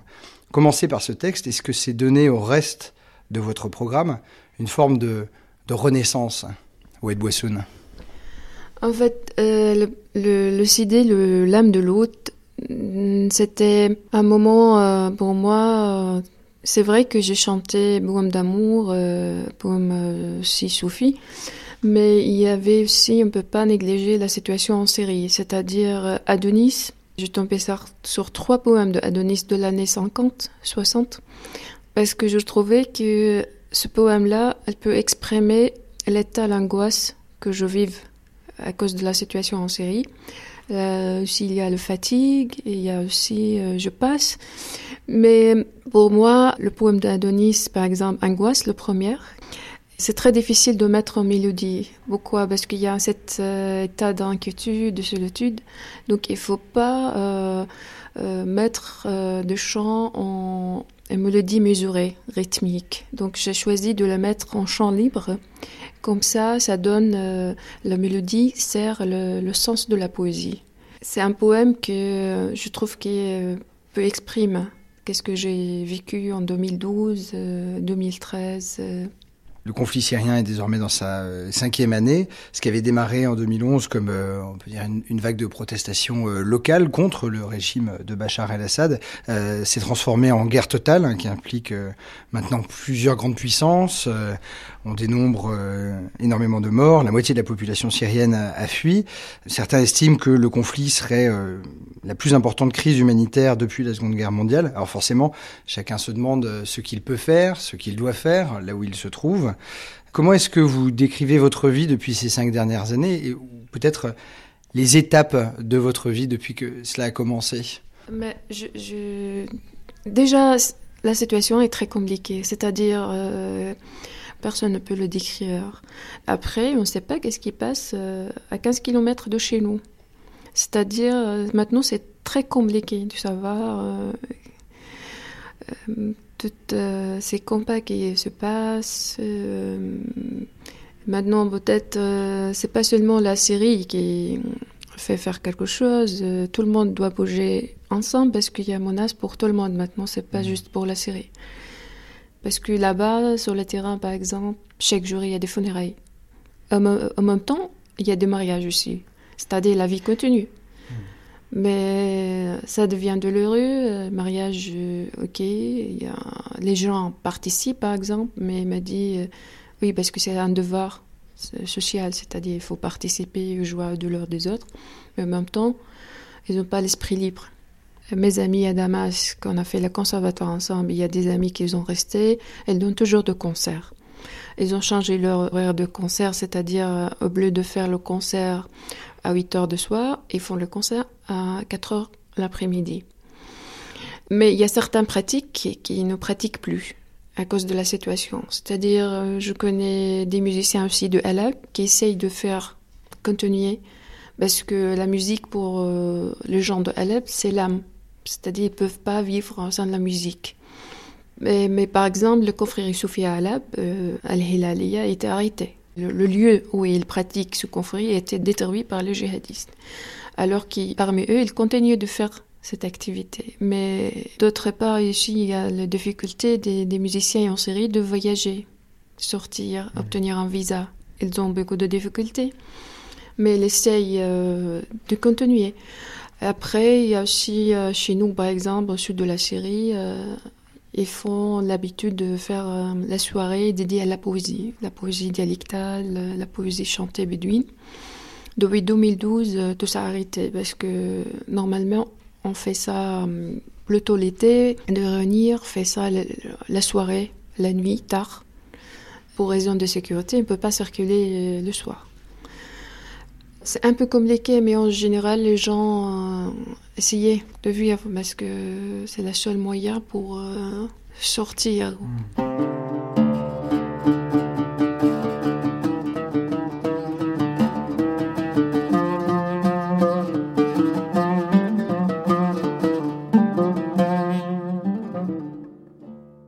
Par quel instrument est-ce que vous avez euh, commencé Oued Boissoun? Ça a été d'abord le chant quand vous étiez enfant ou on vous a donné très tôt un oud? Alors c'était à l'âge de 7 ans. Un jour, mon père est rentré euh, de la ville de Souaïda, rentré dans, notre village avec euh, quelque chose comme ça en sac euh, noir à la main. Et moi, et j'étais avec mon frère, on ouvre la porte, c'est mon père, et il dit à mon frère, voilà, ça c'est pour toi. Et moi, je regardais comme ça de loin. Après, mon frère, n'a pas aimé d'apprendre le l'oud. Et moi, j'ai commencé à apprendre parce que tout de suite, euh, je me suis sentie que c'est pour moi. Et j'ai commencé à apprendre. Après, j'ai commencé à... Euh, parce que c'est. Mon père a commencé à me donner des, des chants... Elle joue aussi l'oud, euh, des chants traditionnels, des chants arabes classiques, de Mkaltou, Masmohan et tout ça.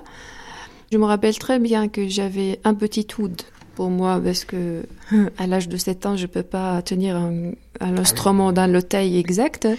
Et mon père a son oud, et comme ça, lui, il joue, et moi, je joue derrière lui. Et depuis l'âge de 7 ans, cet instrument devient que un ami euh, très proche de moi. C'est la deuxième, la deuxième partie de moi, c'est l'oud. Et quand j'ai euh, nommé le disque L'âme de l'oud, parce que c'était déjà le premier disque euh, moi toute seule avec cet instrument. Mais je donnais les places de l'oud dans certaines pièces. Mais après, quand je donne un concert, il faut faire attention à ma voix et mon instrument. Je ne peux pas euh, distinguer un sur l'autre de hmm. l'autre. Ils sont deux, le marche ensemble. Pour cela, quand j'ai cherché un bon instrument pour ma voix, mais aussi quand je joue toute seule, elle peut remplacer la voix.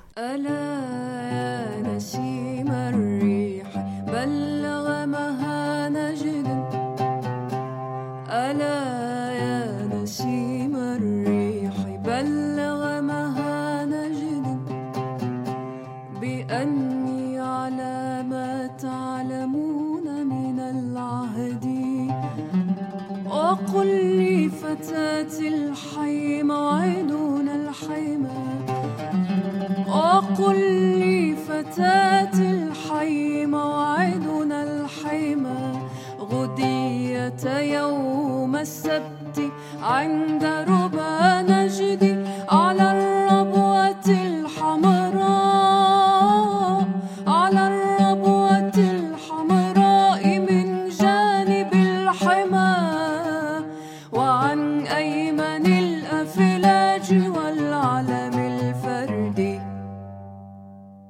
On devine aussi, Wade Wassoun, à la lecture des textes, qu'il y a quelque chose, euh, euh, sinon de religieux, du moins en tout cas euh, de l'ordre de la mystique, qui est très important dans les choix que vous faites, puisque ce texte, je crois en la religion de l'amour, de Ibn Arabi, le poète soufi, on retrouve euh, aussi ce texte de Sorawardi, un mystique du XIIe siècle euh, qui est mort euh, à Alep en 1191. Et lui intégrait, vous le précisez dans les notes à chaque fois, donc vous cherchez à faire passer quand même un message pour les lecteurs comme moi, qui peut-être ne fait pas toujours la différence. Vous précisez, il intégrait des valeurs philosophiques grecques et du zoroastrisme à l'islam. Mm.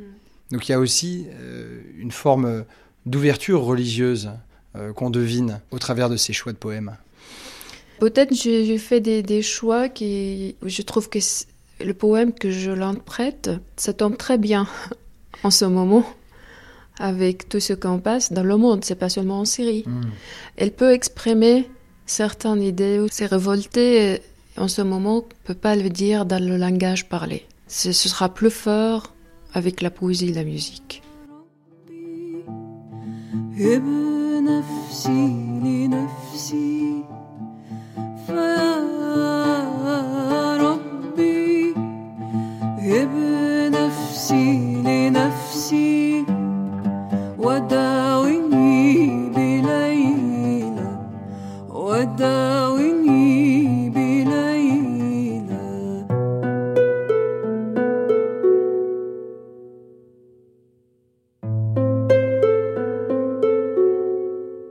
Écoutez France Culture, c'est le deuxième volet de la grande traversée sur les routes de l'exil.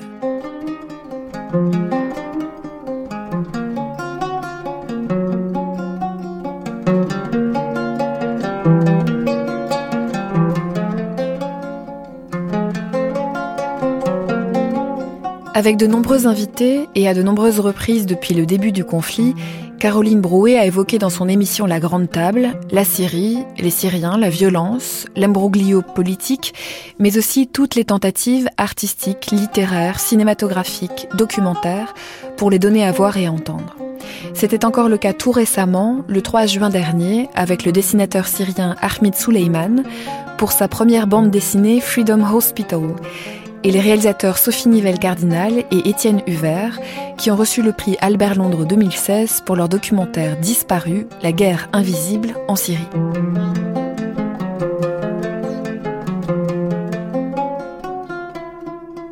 En fait, moi, depuis que j'ai quitté la Syrie euh, il y a presque cinq ans, euh, je voulais parler un peu de qu'est-ce qui se passe en Syrie. On voit souvent dans les infos des vidéos de, de guerre, de torture, de manifestations, mais il n'y a pas vraiment des liens entre toutes ces informations. Pour ça, je me suis mis à faire un roman graphique qui parle euh, de la situation en Syrie, spécialement les civils et comment elles continuent à, à vivre pendant la guerre en Syrie. Avec un mélange de fiction et de réalité. Exactement. Et vous, Étienne Hubert, Sophie Nivelle-Cardinal bah Nous, les témoignages, c'était la base, même quasiment le, la matière principale de, de, notre travail, parce que euh, pour nous, il s'agissait d'abord de décrire une guerre invisible qu'on ne voit pas, c'est-à-dire un système concentrationnaire et des euh, dizaines, des centaines de milliers de personnes qui disparaissent dans les geôles de, de Bachar el-Assad. Et tout ça, il n'y a pas d'image. Donc euh, voilà, on s'est lancé ce défi de raconter cette histoire. Et la base des, de notre travail était d'aller chercher des témoignages, des témoignages d'abord de personnes qui étaient passées dans ces centres de détention et qui s'en étaient sorties, des témoignages de proches de ces victimes, et puis aussi d'aller chercher de l'autre côté le témoignage de, de, personnes qui avaient pu participer au système des, des Mourabarat, au système du régime. Et donc, on a été chercher dans d'anciens euh, d'anciens euh, responsables, responsables euh, du régime, du régime comme les services, des services, de sécurité. Des services de sécurité. Sophie Nivelle-Cardinal. Après euh, ce film, enfin cette histoire et notre envie de raconter et de témoigner de cette réalité, elle vient du terrain. C'est-à-dire, Étienne a été en Syrie en 2012, moi j'y étais 2011, 2012, 2013. Donc euh, on avait été témoin de certaines choses, de certains événements, sans pouvoir les raconter, forcément euh, en reportage, en film, et, et surtout parce qu'en fait, euh, ces différents éléments, ces différentes histoires qui font sens euh, dans un tout. C'est-à-dire que moi j'avais euh, assisté à des négociations pour des échanges de prisonniers, à euh, des hommes qui sortaient de centres de détention, qui étaient terrorisés, qui racontaient l'histoire, mais c'était impossible de les filmer, et donc pour raconter ça, et eh ben 2 minutes 30, ça suffit pas. Il fallait au moins une heure. Il fallait du temps. Il fallait prendre le temps de retrouver des témoins et de le raconter en longueur et de raconter comment euh, ça fait sens dans un système. Il s'agit pas seulement de gens qui disparaissent et dont euh, les gens cherchent. Et il s'agit pas seulement de raconter l'absence. Il s'agit aussi de raconter comment euh, ça fait sens dans un système. Et c'est un système organisé. C'est une politique d'État de la disparition. Et en fait, ce dont on se rend compte quand on enquête, en fait, de l'extermination, parce que on se rend compte que une les machine gens... de mort, hein, vous le dites, une machine de mort, une industrie du meurtre. Les Syriens disparaissent dans ce qu'on appelle des centres de détention et que ces centres de détention qui sont appelés de manière très neutre finalement en, en arabe, ce sont des camps de concentration où on entasse les gens, on les interne par milliers au secret et que finalement la seule issue pour eux c'est souvent la mort oui. par la faim, par la torture, par des parfois des blessures qui ils, ils devraient pas mourir de ces blessures mais on en meurt parce qu'ils sont pas soignés. Donc il faut quand même juste préciser pour les auditeurs, il ne s'agit pas de parler de la guerre en Syrie là, il s'agit de parler du régime de Bachar al-Assad. Guerre invisible parce qu'effectivement, on croyait avoir tout entendu tout vu par l'intermédiaire de ce côté-ci, en tous les cas, du monde euh, de la presse, des images qui nous parviennent. Eh bien non, ce que vous montrez et ce qu'on ne sait pas assez, c'est que la, guerre que mène Bachar al-Assad contre son peuple n'est pas seulement la guerre répressive euh, du fait du, du printemps syrien depuis 2011, mais bien une machine de mort politique. C'est la dictature que vous montrez tous les deux, Étienne Huvert. Ce n'est pas le régime syrien n'est pas le seul à faire disparaître des gens. Par contre, tous les témoins sont unanimes. Les, ONG qui travaillent sur la question disent la même chose. le, régime syrien se taille la part du lion euh, au niveau des disparitions, au niveau des personnes qui rentrent dans ces centres de détention et dont on ignore tout du sort derrière. Et c'est pour ça que pour nous, ces témoignages, ils sont particulièrement importants parce que ce sont les premiers témoignages sur un système qui est insoupçonné. Que, voilà, les ne peuvent imaginer ça. On a maintenant des images qui viennent corroborer ces témoignages. Et euh, sans ces témoignages, euh, on ne pourrait pas savoir ce qui se passe. Et voilà, c'est le début d'une histoire. Et derrière, il y a encore beaucoup de travail pour mettre à jour toute cette machine. Mais en tout cas, euh, c'était important d'aller les chercher et de voir ces personnes qui parlent aussi à visage découvert, c'est-à-dire qu'ils assument euh, leur histoire et qu'ils assument ce qui leur est arrivé. Des fois, c'est pas d'ailleurs, on se dit quand on le quand, quand on les voit parler euh, qu'ils ont un courage formidable de de s'exprimer euh, est-ce qu'ils sont tous dans des endroits en sécurité euh, pour vous répondre, Sophie non, non, Cardinal euh, Non, ils sont pas tous en sécurité. Il y a très peu de gens qui ont accepté d'être filmés. Nous, on a rencontré beaucoup, beaucoup de monde. Et ce qu'il faut bien comprendre aussi, c'est que ce système, en fait, c'est un système répressif, c'est un système policier qui était déjà en place avant la révolution. C'est-à-dire que les piliers du régime et de la dictature syrienne sont les services de sécurité. Et je pense que Hamid Suleiman peut lui-même en parler. Tout ça existe déjà avant la révolution mais avec la révolution à partir de 2011, ça prend une ampleur industrielle. Et cette ampleur industrielle, nous, quand on a commencé à enquêter, on est en janvier 2014, euh, on se rend compte qu'il y a autant de personnes qui ont disparu que de victimes de la guerre. C'est-à-dire, à l'époque, on est à 250 000 personnes. On sait qu'il y a 200 000 personnes peut-être qui ont disparu. Donc il y a autant de disparus que de gens qui ont été tués par les bombardements, par les armes, etc. Et là, aujourd'hui, deux ans après, c'est l'ampleur est, est, difficilement compréhensible. Amin Souleyman.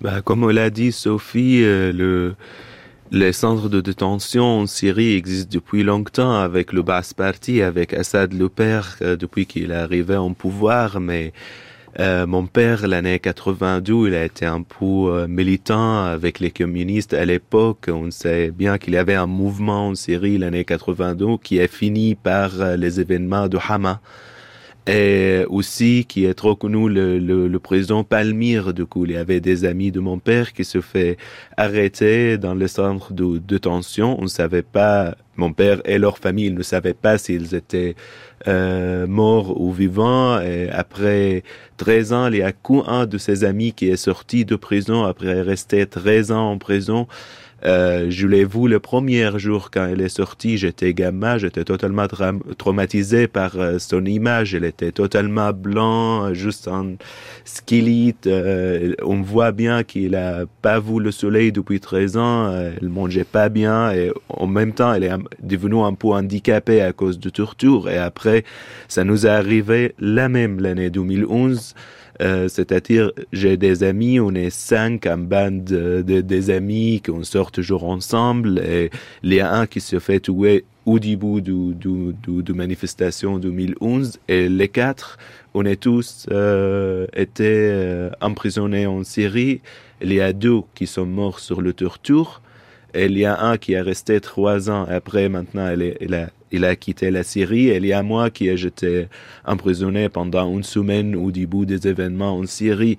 Mais moi, dans mon réseau, euh, presque toutes mes amies ont été euh, arrêtées euh, dans les centres de Mukhabarat minimum une fois. Et d'ailleurs, Freedom Hospital est dédié à l'un de vos amis, à Hussam Hayat, Hussam Hayat qui est mort à l'âge de 24 ans en 2013, qui a été torturé à mort en prison la police secrète syrienne. Police secrète syrienne qui est donc très présente dans le film euh, d'Étienne Huvert et Sophie Nivelle Cardinal on y voit, on y entend des témoignages extrêmement précis euh, d'anciens détenus qui sont des Syriens, pas d'ailleurs, pas nécessairement des opposants, euh, des, des, des, des gens qui étaient complètement... Des otages. Des, oui, des otages, puisque effectivement ils sont monnaie d'échange.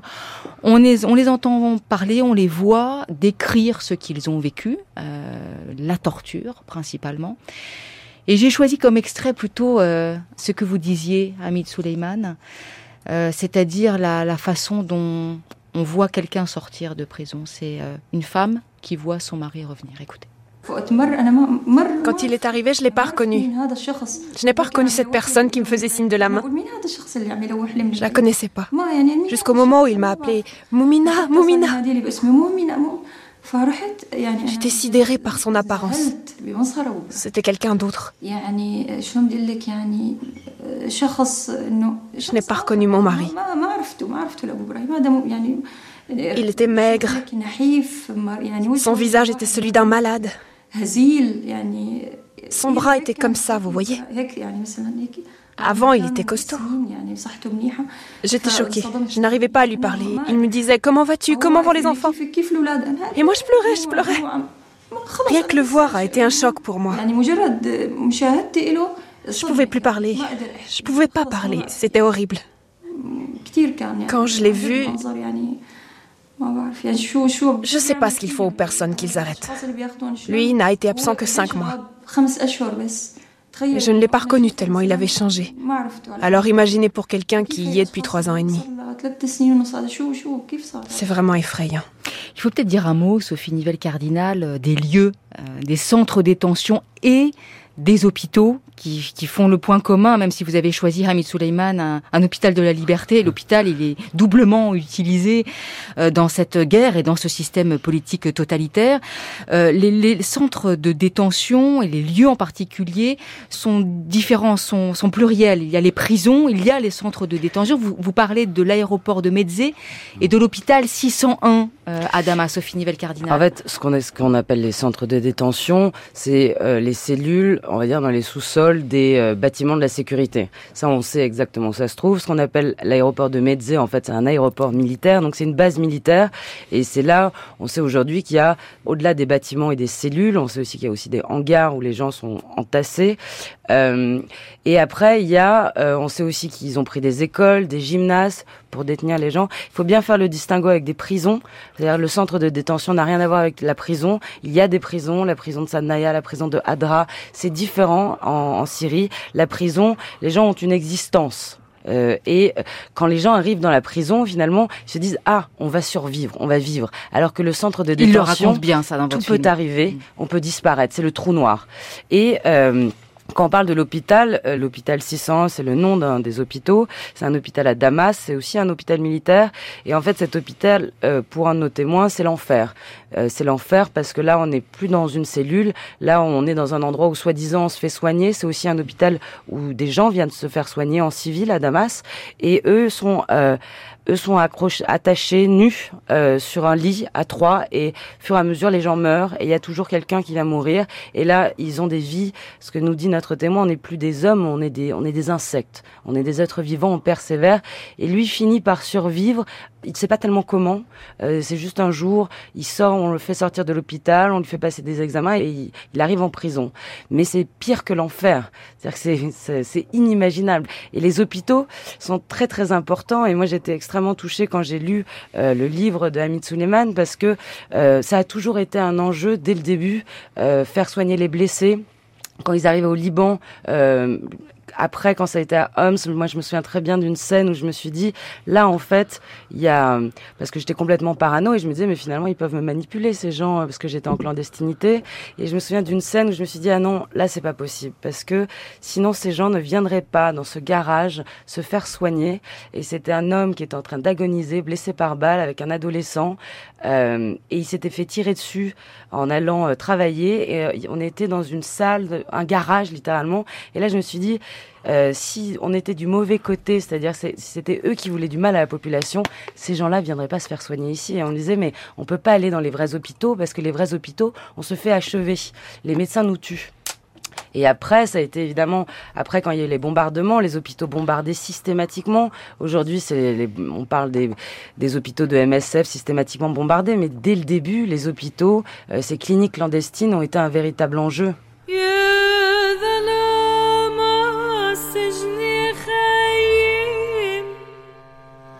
نحن لا نخشى الظلام.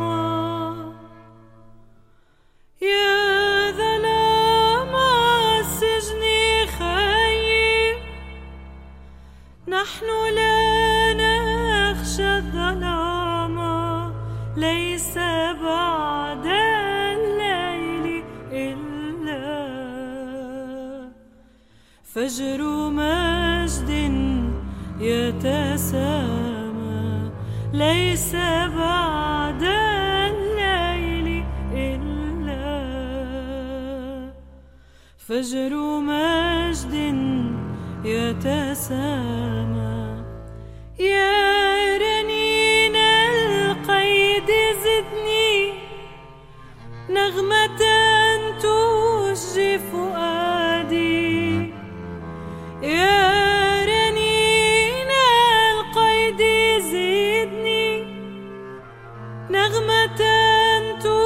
تشجي فؤادي إن في صوتك معنى للأسى والاضطهاد On entend Makadi Nahas dans le film. Une des témoins raconte qu'elle ne peut pas entendre euh, cette chanson qui dit Venez les nuits sombres de la prison, car euh, ces geôliers maintenaient sans cesse, en permanence, la lumière allumée. Donc ça l'agace. Elle dit, elle dit ça l'agace, pas qu'elle peut pas. Elle dit ça, ça l'agace. Ces lieux euh, que sont les hôpitaux, donc euh, Hamid Suleiman, effectivement, dans votre Freedom Hospital. On voit de toute façon que les lieux, les, les hôpitaux sont tantôt la cible de- de- du régime, tantôt utilisés par, euh, par le régime. Vous, vous avez choisi d'en faire euh, des lieux de liberté. C'est un hôpital clandestin. Vous racontez euh, l'histoire d'un groupe de malades et de soignants de toutes obédiences, de toutes origines, venus de la, la Syrie, comme si c'était à l'image d'ailleurs de la société syrienne. Pourquoi avoir ancré euh, cette histoire dans ce lieu, Freedom Hospital Est-ce qu'ils existent ces lieux réellement? Euh, depuis le début de la révolution et du mouvement, les, manifestants ne peuvent pas y aller dans les hôpitaux publics parce que ça leur arrivait comme l'hôpital 601. Et en même temps, que dans chaque quartier, il y avait un hôpital clandestin comme ça pour faire soigner les manifestants au début, spécialement qu'il n'y avait pas de guerre, euh, c'était spécialement des manifestants. Et depuis le début, le régime a commencé à cibler les médecins qui travaillent euh, dans ce genre de hôpitaux et cliniques. Et même j'ai des amis qui ont travaillé dans ces hôpitaux qui se fait emprisonner pendant longtemps. Il y a un même qui se fait tuer sur le torture dans le prison d'Assad. Il y a un autre ami de moi qui se fait tuer par l'État islamique dans le nord de Syrie, qui est médecin aussi. Du coup, c'était trop dangereux en fait euh, de travailler euh, dans l'aide euh, médicale en Syrie. Et en même temps, euh, j'ai bien profité aussi euh, au niveau de structure euh, qui l'hôpital c'est le vrai héros dans le roman graphique. Et en même temps euh, ce genre de hôpitaux clandestins c'est devenu un centre. C'est-à-dire que tous les journalistes ils passent par là tous les collecteurs de D'ailleurs, il y a une journaliste ils passent par là et qui s'appelle Sophie en plus. C'est vrai, c'est vrai. Et certainement Sophie tu as passé aussi par des hôpitaux clandestins comme ça. Du coup c'est c'est un cas qui m'a motivé pour écrire euh, sur cette histoire en même temps pour montrer qu'il y avait des blessés qui sont souvent euh, euh, ciblés par le, spécialement par le régime. On dit, euh, j'ai lu un peu des sur les hôpitaux clandestins. 90% des hôpitaux clandestins, elles étaient ciblées par le bombardement aérien euh, syrien, de l'armée syrienne et récemment de la Russie aussi. Oui, et la Russie, elle est présente dans votre euh, roman graphique Hamid Suleiman de façon, euh, je dirais presque ironique, une forme d'ironie noire. Euh, elle est présente parce que euh, on voit régulièrement des, des pages avec les, les dessins des armes. euh, soit les, les mitraillettes, soit les, les avions qui, qui bombardent, et vous précisez dans des bulles armes fabriquées en Russie, justement. Euh, parfois, il y a des armes fabriquées aux États-Unis ou en France, mais il y en a beaucoup quand même qui viennent de Russie et qui bombardent précisément ces endroits euh, des rebelles. Exactement, parce que la guerre, c'est devenu en Syrie, je vois personnellement que c'est pour la Russie, c'est un marché d'armes. Et pour pas mal de pays, c'est un marché d'armes. Et On donne les armes aux gens et après on dit qu'ils sont des, des terroristes, en fait, qui fabriquent les armes et les responsables de toutes les guerres. Et ce qu'on peut voir d'ailleurs dans le film, c'est la responsabilité indirect ou direct hein, euh, de la Russie qui bloque euh, la justice internationale. Euh, on voit un Syrien en particulier aux Nations Unies dire que les Syriens n'ont plus aucune confiance dans l'organisation des Nations Unies parce qu'il y a un régime d'impunité. on ne fait rien. Alors qu'à la grande différence des grandes sœurs de la police politique de l'histoire des régimes totalitaires, que ce soit la Stasi ou le KGB ou bien d'autres, eh bien là, on sait tout en temps réel. On a vos images, on en a d'autres, il y a les documents sont là, les preuves sont là, tout est là mais rien n'est fait, ça bloque, ça bloque au niveau des, Nations Unies, et si ça bloque, c'est essentiellement dû à la Russie. Après, les Syriens, malheureusement, sont victimes de, de, beaucoup de choses, sont victimes d'un régime criminel, d'une dictature. Aujourd'hui, ils sont aussi victimes, euh, finalement aussi de l'État islamique. Il faut pas se leurrer. C'est les premières victimes, ce sont les Syriens, ce sont pas les Occidentaux, malheureusement. Ils sont aussi victimes, effectivement, des mécanismes de la communauté internationale et du veto russe qui bloque toute résolution qui a bloqué toute résolution pour l'instauration d'une justice internationale. Et puis ils sont victimes de l'indifférence de l'opinion publique occidentale. Parce qu'effectivement, on sait les photos euh, terrifiantes qu'on montre et qui sont, pas sans rappeler euh, les images euh, terrifiantes d'Auschwitz et des camps de concentration de la Seconde Guerre mondiale, elles sont là, elles sont. Ça fait deux de ans. L'opération César. Ça fait deux ans qu'elles circulent. ça fait cinq ans qu'on raconte la terreur que subit la population syrienne, d'abord par les bombes, après par cette guerre invisible. Et finalement, non seulement on sait, rien n'est fait, mais tout le monde s'en fiche.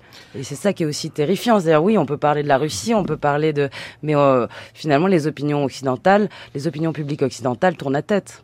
C'est vrai que l'ambition, l'envie de, de, nombreux de Syriens, ce serait d'arriver à une procédure devant le, le, tribunal pénal international, mais ça c'est complètement bloqué aujourd'hui, notamment par le, le veto russe.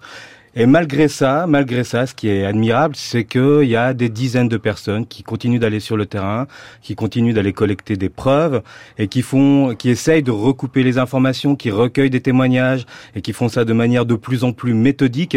Tout ça parce qu'ils se disent que peut-être, si c'est pas aujourd'hui, ce sera peut-être dans deux ans, dans cinq ans, dans dix ans, mais il faut absolument qu'un jour la justice passe pour oublier. Et ça, on a tendance à oublier ça, je pense, aujourd'hui, c'est que si on oublie cette histoire des disparus, si on oublie les exactions du régime, euh, ce qui peut ce qui peut arriver avec euh, le contexte actuel, eh ben on n'aura pas de justice et ça c'est très important ce travail qui est fait actuellement. Hamid. bah pour moi, aujourd'hui, je regarde qu'est-ce qu'il arrive en Syrie, c'est vraiment une crise humanitaire. C'est-à-dire que ce n'est pas un conflit politique ou un compromis politique, ce n'est pas juste un jeu de pouvoir entre les pays. Il y a les moitiés de Syriens qui se fait euh, déplacer, les moitiés de Syriens qui n'habitent pas chez eux. Il y a presque 10% de Syriens qui sont soit disparus, soit morts et euh, on parle, il faut parler de cette situation vraiment de crise militaire, euh, de crise humanitaire. Euh, ce n'est pas qu'une situation politique, parce que même quand on parle de justice, s'il n'y a pas de veto de la veto de la Russie, on aura quoi? Une intervention militaire de OTAN Ça sera plus pire, je pense aussi. C'est ça la situation qui et aussi dans le média qu'on parle entre la peste et la choléra, entre la peste et la choléra. C'est toujours c'est des jours de, de, média. Non, il n'y a, a, pas la peste et la choléra. Il y a un régime qui tue les gens pendant quatre ans c'est désolé, mais c'est normal qu'on aura des mouvements extrémistes à cause de toute cette répression. Et même qu'on parle aujourd'hui de l'État islamique, l'État islamique, même ce n'est pas dans le 10 tour en Syrie. Si on va parler de vrais extrémistes, on peut parler de Hezbollah, on peut parler de Hajj al-Shabi, on peut parler de mille milices islamistes euh, conservatrices qui se battent pour le régime syrien. Du coup, ce n'est pas un cas entre la peste et le choléra ou juste un jeu politique. Il, y a, il faut penser aux humains. Il faut penser que quand on dit 200 euh, 000 morts ou 200 000 détenus, chaque personne est une personne comme nous. Il faut pas regarder toujours les chiffres syriens comme des masses. Faut vraiment regarder l'individu. Hamid Souleyman, vous avez mis quatre ans à faire votre roman graphique, mais vous l'avez fait. Preuve quand même que la dictature et la guerre ne tuent pas la créativité.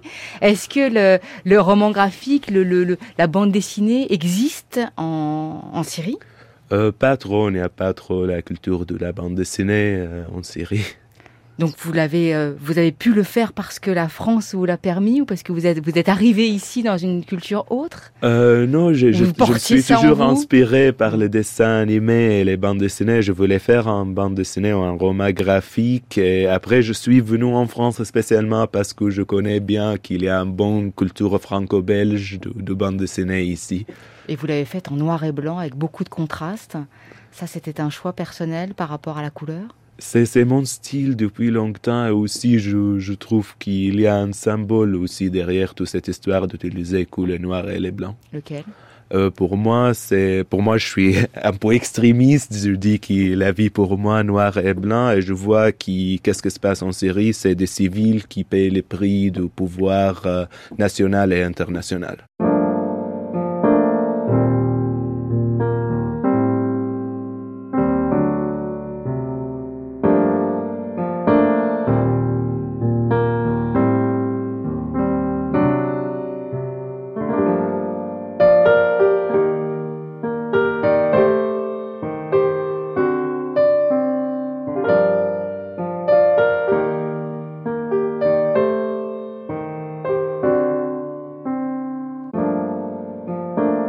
Matin, nous évoquions la Syrie et le conflit syrien comme un exemple des violences fuies par les candidats à l'exil. Et c'est d'exil dont il sera question demain, notamment sous l'angle d'une crise du langage. Vous trouverez les détails des émissions choisies sur franceculture.fr à la page de la grande traversée sur les routes de l'exil. Dans un instant, l'année vue par les sciences. Très belle journée à tous à l'écoute de France Culture et à demain.